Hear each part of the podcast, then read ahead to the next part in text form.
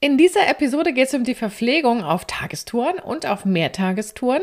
Du erfährst, worin der strategische Unterschied besteht und wir schauen uns an, was mit Hungerast gemeint ist. Und ich habe mir ein paar Sachen überlegt oder Ideen gesammelt, wo du unterwegs Nachschub an Energie bekommen kannst. Los geht's! Herzlich willkommen zu meinem Podcast Sport trifft Ernährung. Hier bekommst du wertvolle Infos und Praxistipps, die dir dabei helfen, deine Ernährungsstrategie in Form zu bringen. Und zwar so, dass sie zu dir, zu deinem Alltag und natürlich auch zu deinem sportlichen Ziel passt. Und jetzt wünsche ich dir viel Spaß mit dieser Episode. Schön, dass du wieder reinhörst. Ich bin Julia Zichner und ich zeige Sportlern, wie sie mit der richtigen Ernährung das Beste aus sich rausholen können. Ich würde sagen, wir haben jetzt auch temperaturtechnisch Frühling und damit ist ja praktisch die Outdoor-Saison eröffnet und ja, so ein paar lange Wochenenden stehen an und die laden ja gefühlt noch mal mehr zu diesen berühmten Kurzurlauben oder Mehrtagestouren ein. Völlig egal, ob du mit dem Fahrrad unterwegs bist, also mit Rennrad, Mountainbike, Gravelbike, Tourenrad, was auch immer. Stichwort Bikepacking ist ja ziemlich hoch im Kurs. Und Genauso gibt es ja auch Wanderungen über mehrere Tage oder Laufevents, wo an mehreren Tagen hintereinander ziemlich viel gelaufen wird, was auch immer da ansteht. Auf jeden Fall ist es so, wer eine geführte, ich sag mal Radreise, bleiben wir ruhig bei dem Beispiel, oder eine geführte Wanderung macht, der kommt ja automatisch und ziemlich regelmäßig in die Verlegenheit, irgendwas zu essen oder zu trinken. Und rein aus gruppendynamischer Sicht ist es ja sowieso eine ganz gute Idee, wenn es für alle regelmäßig Nachschub an Energie gibt. Und da hat ja ein Tourguide von Hause aus schon ein ziemlich hohes Interesse daran, dass genau das passiert und auch möglichst alle irgendwas zu sich nehmen. Denn eine Gruppe ist ja nur so stark wie das vermeintlich schwächste Glied, in dem Falle ja wie die Person, die keinen Treibstoff mehr hat oder nicht ausreichend Treibstoff mehr hat. An der müssen sich ja dann zwangsweise die anderen orientieren. Ja, nun es ist ja tatsächlich so, dass diese mehrtägigen Geschichten, ich sag mal so kleinere und größere Verpflegungsfehler viel schneller offenbaren. Also kurzum, je länger und auch je intensiver deine sportliche Herausforderung ist, umso wahrscheinlicher dass eben Verpflegungsfehler auch offenbart werden. Das fällt an einem Tag, wenn man so einen richtig kracher Tag hat, noch gar nicht so auf, weil dann natürlich auch die Vorbereitung eine andere ist und das Ganze in, ja, nach einem Tag schon erledigt ist. Wenn du jetzt mehrere Tage am Stück auf Tour gehst, dann ist, ich wette, allen erstmal theoretisch klar, dass man unterwegs irgendwie die Verpflegung braucht. Nur liegen ja zwischen Theorie und Praxis bekanntlich Unterschiede. Und genau diese Unterschiede in Bezug auf die Umsetzung, die sind praktisch das Zünglein an der Waage. Und es gibt ja zwei Möglichkeiten oder Methoden, nenn es wie du magst. Die einen lassen es drauf ankommen. Das ist so ein bisschen das Prinzip Hoffnung. Und die anderen sagen, naja, ich mache mir wenigstens vorher so ein paar Gedanken und natürlich was soll ich dazu sagen? Variante 2 ist klüger. Hat ja auch gerade schon mal erwähnt, zwischen Theorie und Praxis, da klafft manchmal so eine Lücke und die entscheidet dann eben auch, ob ich Erfolg habe oder nicht so einen riesengroßen Erfolg. Im Sinne von, ich lächle weitgehend oder ich habe richtig, ja, ein bisschen mehr zu kämpfen als nötig. Bleiben wir mal bei so ein paar Beispielen für die klassischen Mehrtagestouren oder auch Rundfahrten im Radsport genannt. Und klar ist es so, dass den Unterschied an sich machen ja immer die Anzahl der Tage, an denen ich hintereinander sozusagen ja, eine ziemlich große sportliche Herausforderung zu meistern habe. Dann reden wir noch über die Länge der Etappen oder der Touren und wir reden über die Intensität der Belastung. Und klar, wenn wir jetzt im Radsport bleiben und von Rundfahrten reden, dann sind das Rennen also Wettkämpfe. Damit ist auch klar, da geht es um maximale Belastungsfähigkeit, zumindest zeitweise, sicherlich nicht immer, je nachdem, wie lang die Etappen auch sind. Die fahren ja auch manchmal ein bisschen gemütlich, aber irgendwann kommt der Moment, da wird es dann schärfer vom Tempo her. Und damit ist auch klar, wenn ich eine Rennsituation habe oder eine Wettkampfsituation, dann brauche ich eine Top-Versorgung mit Kohlenhydraten. Das entsprechende Training, das setze ich jetzt mal voraus. Und es gibt ja, gibt ja auch sowas wie Zeitfahren, also so richtig extrem Zeitfahren, sowas wie mehrere tausend Kilometer in so und so vielen Stunden erledigt oder Tagen erledigt. Da geht es natürlich auch ganz klar um die Frage, wie gestalten wir dann die Versorgung mit Kohlenhydraten und die muss genauso top sein. Und im Freizeitbereich haben wir wahnsinnig viele ambitionierte Radsportler. Die einen gehen halt auf lange Tagestouren, irgendwie so 100, 200 Kilometer, je nachdem, was man da mag. Oder auch noch mehr, gibt es auch, 300, 400 Kilometer. Dann ist der Tag irgendwann mal vorbei. Dann brauchen wir noch einen zweiten, wenn man das am Stück fahren möchte. Aber jedenfalls sind ja auf der anderen Seite auch diese Mehrtagestouren dabei, ne? so was Bikepacking-mäßiges. Du weißt sicherlich, was ich meine. Und was ist jetzt dieser große Unterschied in Sachen Verpflegung, wenn ich von einem Tag, egal ob jetzt Wettkampf oder halt einfach lange, oder ob ich sage mehrere Tage. Wenn du dich auf einen Tag mit langer, intensiver Belastung vorbereitest, dann könntest du ja vom sogenannten Carboloading, das hatten wir kürzlich in einer Episode, natürlich profitieren. Funktioniert ja alles richtig gut, wenn du eben nicht am nächsten Tag schon wieder alles verbrauchst, was du mühselig an Kohlenhydraten eingelagert hast. Du brauchst ja dazu diesen berühmten Überschuss. Aber wenn du praktisch morgen schon wieder das verbrauchst, was du übermorgen gebraucht hättest, dann ist das blöd. Das heißt, davon können wir ja an, an einem Tag profitieren oder du kannst natürlich diese Kohlenhydrataufladephase vor dein Mehrtagesprojekt schalten. Das geht schon auch. Nur ist eben dann zu bedenken, dass du davon nicht ewig profitieren kannst. Das ist ja irgendwann leer. Denn wenn du jetzt mehrere Tage hintereinander radelst, dann ja, musst du eigentlich sogar schon davon ausgehen, dass deine Kohlenhydratspeicher, so wie sie am ersten Tag vielleicht noch zur Verfügung standen, weil du dich vielleicht gut vorbereitet hast, dass das dann mit der Zeit nachlässt. Und Gerade so Tag 3 ist so eine ganz berühmte Kippstelle, weil du ja unterwegs logischerweise auf der einen Seite durch die Aktivität Kohlenhydrate aufbrauchst. Und damit ist auch klar, dass das, was du parallel zu dir nimmst, niemals einen Überschuss produziert. Das wird rein zahlentechnisch gar nicht gehen. Du musst es ja auch alles verarbeiten. Dein Verbrauch ist einfach zu hoch. Du kannst also gerade im Prinzip die Löcher stopfen, die du aufreißt unterwegs. Das funktioniert, alles gut. Nur ist von der Logik her klar, dass die Kohlenhydratspeicher immer weiter abgebaut werden, weil nichts mehr dazukommt. Du kannst nicht gleichzeitig verbrauchen und aufbauen. Das geht nicht. Eine Plus 1 und Minus 1 ist 0, so ungefähr. Darfst du dir das vorstellen? Und du bräuchtest ja auch, um effektiv Kohlenhydrate wieder einzulagern, bräuchtest du trainingsfreie Tage.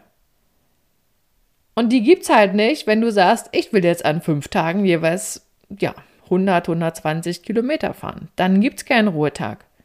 Du könntest natürlich sagen, ich mache einen. Dann hättest du mal die Möglichkeit, wieder ein bisschen was einzulagern. Das ist so eine schöne Puffer. Pufferoption. Ist aber auch eine Frage von Planung. Ergibt sich manchmal, weil das Wetter blöd ist und man sagt eben, wir bleiben jetzt einen Tag hier, wir fahren morgen nicht durch den Regen dann hätte man noch die Chance auf irgendwie wieder Kohlenhydrate einlagern, wenn das Angebot stimmt. Das geht ja auch nicht so ohne weiteres. Was du dir aber bewusst machen darfst, ist, dass du, je länger du unterwegs bist, also gerade dann, sagen wir mal, ab Tag 3, 4, 5, 6 und so weiter, dann steigt die Wahrscheinlichkeit für den berühmten, in Anführungszeichen, Hungerast. Damit sind wir beim Stichwort Hungerast angelangt. Was ist denn das jetzt genau? Wird ja doch oft benutzt und viele sagen mal, boah, fühlt sich fürchterlich an. ja, es fühlt sich auch fürchterlich an. Dahinter steckt rein physiologisch nichts anderes, als dass deine Muskulatur nicht mehr genug Kohlenhydrate abbekommt. Das heißt, zum einen sind die Speichervorräte aufgebraucht, sonst hätten die ja noch eine Möglichkeit. Das ist also ein ganz sicheres Zeichen, dass da Ebbe angesagt ist. Und dass der Blutzuckerspiegel langsam aber sicher auf ein kritisches Niveau fällt. Also so unterhalb des Normbereiches rutscht. Und wenn das dann der Fall ist, dann kann es echt sein, dass dir ja schwindlig wird, also so ein bisschen schwarz vor Augen, dass deine Herzfrequenz steigt, obwohl du gar nicht schneller trittst und dass du auf einmal mehr schwitzt. Beim Auto würde jetzt diese berühmte Warnleuchte auftauchen, ne? nur noch 10 Kilometer bis der Tank leer ist so ungefähr. Und dieses, dieses Gefühl, wenn du von jetzt auf dann weniger Leistung hast, wenn die Geschwindigkeit nachlässt, du mehr schnaufen musst, wie auch immer, dann heißt das übersetzt, oh, pass auf, deine Kohlenhydrate, die gehen jetzt echt aus. Und dann ist es zwar noch so ein Stückchen bis zu diesem K.O.-Moment, wo dann gar nichts mehr geht, aber bis zu diesem K.O.-Moment ist es nicht mehr allzu weit. Das sollte also wie so eine Art Warnglocke sein. Achtung, Handlung. Grundsätzlich kann dir das ja immer passieren. Gerade wenn du über, ich sag mal, einen ganzen Tag lang sechs, sieben, acht Stunden und dann noch auch immer so ein bisschen schon intensiv unterwegs bist, also eine hohe Intensität, immer so gerade so Grenze vielleicht, dass gerade nur so Sauerstoff mit verbraucht wird oder genutzt werden kann zur Energiebereitstellung, dann brauchst du ja zwangsläufig Kohlenhydrate. Und wenn die ausgehen, wenn du nicht gut gehaushaltet hast, dann steigt die Wahrscheinlichkeit, dass du auch irgendwie einen Hungerast kriegen könntest. Und wenn wir wieder über unsere Mehrtagestour reden, dann ist klar, dass eben zu fortgeschrittener Zeit das Ding wahrscheinlicher wird, weil du ja keinen Puffer mehr hast und nichts mehr aus deinen Speichern beziehen kannst. Wenn Ebbe ist, weißt du ganz klar, okay, was nicht von mir aufgenommen wurde, gegessen oder getrunken, das ist nicht da. Ganz einfach. Was kannst du jetzt machen, wenn du merkst, boah, hoppla, da hat aber jemand die Handbremse angezogen? Also was sorgt für Abhilfe? Klar ist, erstmal die Intensität runterschrauben, langsamer fahren, langsamer laufen, was du eben gerade betreibst, mit dem Ziel, dass die Herzfrequenz wieder ein bisschen nach unten geht. Und umso wichtiger ist es, dass du dein Leistungsniveau grundsätzlich richtig einschätzt.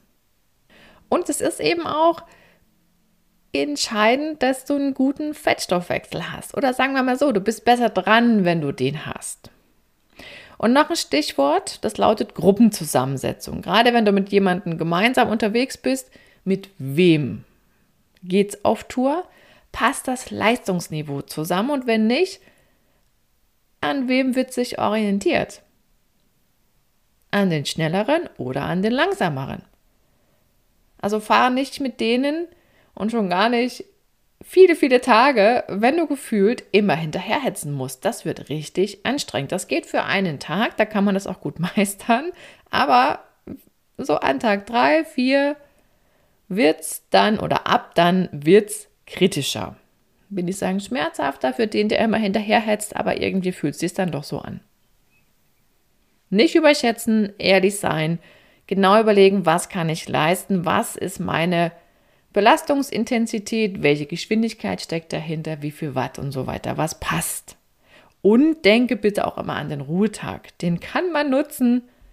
Freut sich auch die Muskulatur. Gerade wenn das ein bisschen intensiver ist. Ne? Das vielleicht noch so als, als kleiner Einschub. Wenn wir über ein Trainingslager reden, wo es um Grundlagenausdauer geht, da sind wir nicht so schnell unterwegs. Wenn wir jetzt sagen, okay, wir fahren ein bisschen schneller, dann haben wir natürlich auch eine andere muskuläre Belastung. Und das heißt immer mehr Kohlenhydrate. Das kann man nicht ganz vergleichen. Grundlagenausdauertraining und ein intensiveres Mehrtagesprojekt, weil eben mit höherer Intensität einfach der Fokus noch mehr auf den Kohlenhydraten oder überhaupt auf den Kohlenhydraten liegen sollte. Und damit sind wir auch bei Variante B, ne, dass ich sage, okay, das eine ist Geschwindigkeit reduzieren. Vielleicht hat man Glück und man kann wieder ne, verstärkt aus dem Fettstoffwechsel bedient werden. Da muss man vielleicht ein bisschen eine Pause machen. Das fühlt sich auch nicht so super an, aber klar, wir funktionieren so, es würde gehen. Andere Variante ist, so schnell wie möglich Nachschub bieten an Kohlenhydraten. Und sich logischerweise auch bewusst machen, dass das konsequent und regelmäßig passieren sollte, denn wenn wir einen Hungerast hatten, dann sind ja die Kohlenhydratspeicher leer. Und in der Muskelzelle kommt, wie vorhin gesagt, nur das an, was du zu dir nimmst. Du brauchst also immer wieder was Neues und wenn du kleine Einheiten lieferst, wenig Kohlenhydrate, kleine Portionen, irgendwie, sag mal, so einen halben Riegel oder so ein bisschen Saft oder Cola oder was, dann ist das gefühlt so, als würdest du immer in 5-Liter-Etappen tanken. Ständig musst du vorfahren an der Tankstelle praktisch. Je nachdem, wie schnell du warst, musst du schneller wieder hinfahren. Oder stell dir so, ein, so eine Flamme vor, so ein Lagerfeuer und du wirfst Papier rein. Dann ist erstmal eine schöne Flamme, aber die ist auch schnell wieder weg. Und dann ist schon auch die Frage, ob du nicht doch irgendwie eine größere Mahlzeit mal einplanen solltest wenn das immer so in kleinen Etappen nur für kurze Zeit hilft. Das ist eigentlich so ein sicheres Zeichen dafür, dass du mal irgendwas Größeres brauchst. Apropos größere Mahlzeiten, nicht zu vergessen ist das, was wir vor der Etappe zu uns nehmen und danach. Das zählt natürlich auch mit. Aber insgesamt wird das nicht dazu beitragen, dass wir jetzt ganz üppig gefüllte Kohlenhydratspeicher aufbauen könnten. Und das A und O ist deshalb die Planung. Und, der Fokus liegt auf und, später auch die Umsetzung dieser geplanten Verpflegungsstrategie. Sonst war ja alles für die Katz. Der Plan an sich, der führt noch nicht zum Erfolg, klar. Und du kennst garantiert diesen Spruch, Erfolg hat drei Buchstaben, nämlich T, O und N, also tun. Und die meisten Fehler in Sachen Verpflegung unterwegs, die passieren alleine dadurch, dass das Geplante eben nicht umgesetzt wird. Oder es wurde gar nicht erst geplant und das Prinzip Hoffnung sollte herhalten. Das gibt es natürlich auch. Wo bekommst du jetzt Nachschub an Energie? Ich habe mal ein paar Ideen gesammelt, um eben unterwegs an Snacks zu kommen. Der Klassiker ist sicherlich sowas wie ein Supermarkt oder ein Discounter. Sehr umfangreich bestückt, hat werktags in der Regel offen, das heißt nur sonntags nicht und auch relativ lange. Gerade wenn man zu zweit ist, ist es immer ganz nett. Dann kann der eine gegebenenfalls die Fahrräder bewachen, wenn man kein Schloss mit hat. Und der andere kann was einkaufen. Dann gibt es die berühmten Eisdielen im Sommer, sehr beliebt. Dann hat man im Prinzip genau das Gegenteil, öffnungszeiten technisch. Eher am Wochenende und eher an Feiertagen montags manchmal geschlossen, je nachdem, wo die sich halt befindet. Wenn es nicht so diese touristische Hochburg ist, auf jeden Fall immer eine gute Option für zwischendurch, um irgendwie an Kohlenhydrate zu kommen. Klassiker sind auch Restaurants oder Cafés. Gerade wenn es ein bisschen kühler ist, kann man sich mal reinsetzen und aufwärmen oder trocknen. Im Sommer haben die auch gerne Sitzgelegenheiten im Freien. Hat den Charme, dass man gerade die Räder beobachten kann Biergarten ist auch was für die Frühlings- bis Herbstzeit. Dann hätten wir die klassischste Kohlenhydratquelle schlechthin, das ist die Bäckerei. Und da bieten ja auch einige sowas an wie belegte Brötchen oder die haben Brötchen mit Trockenfrüchten und Nüssen im Programm. Kuchen natürlich nicht zu vergessen, was mit Quark ist immer sowas Nettes, weil da noch eine kleine Portion Protein drin steckt. Aber die haben natürlich nur begrenzte Öffnungszeiten, manchmal montags geschlossen. Und da kann man ja, ja, vielleicht auch eher gleich morgens Rast machen und sich gegebenenfalls was in den Rucksack oder in die Trikottaschen stecken, denn abends haben die nicht immer offen. Tankstellen-Shop, das ist etwas, was du in vielen Apps auch findest. Das hat den charmanten Vorteil, dass man da ganz gut nachschauen kann. Und Öffnungszeiten technisch sind die auch sehr cool, weil lange und die haben sowas wie ein Grundsortiment. Also was Zuckerhaltiges und irgendwas nicht alkoholisches zu trinken gibt es in der Regel immer. Dann gibt es noch den Snackautomaten. Den habe ich in einigen Wanderregionen entdeckt, aber zufällig. Also das war jetzt nicht so, dass ich das vorher schon wusste. Das heißt, kann eine Option sein, aber das weißt du nie, wann die kommt. Das ist vielleicht das größte Problem an dem Ding. Man weiß nicht, wo die stehen. Und da sind wir beim Thema Trikottasche oder Rucksack und der kleinen Notration. Umso wichtiger, wenn du länger unterwegs bist. Und da ist es ja auch schlau, sich was einzupacken, was länger haltbar ist. Also nicht irgendwas frisches, selbstgemachtes, wo man nicht weiß, wie an Tag drei die ganze Geschichte aussieht. Dann bist du eins automatisch bei den Riegelchen, die halt schön ordentlich verpackt zu kaufen sind. Und wenn du auf Touren unterwegs bist, wo du ganz genau weißt, ich komme jetzt nicht hier von Ort zu Ort und Stadt zu Stadt, da geht es mal durch den Wald, über Felder, dann gilt es, Stichwort Planung, sich eben genau zu überlegen, was muss ich mir noch als kleine Notration einstecken. Was auch noch eine coole Option für Getränke ist, das sind so Dinge wie Trinkwasserbrunnen. Manchmal gibt es ja Trinkwasser in Städten, wo man sich was ja, abfüllen kann oder generell Trinkwasser. Ist ja in Deutschland auch Trinkqualität. Oder wenn du in den Bergen unterwegs bist, hast du manchmal Quellwasser. Aber das muss man halt auch wieder wissen, wo das funktioniert. Trinkflaschen hast du ja meistens dabei und an heißen Sommertagen ist es durchaus schlau, Salztabletten einstecken zu haben.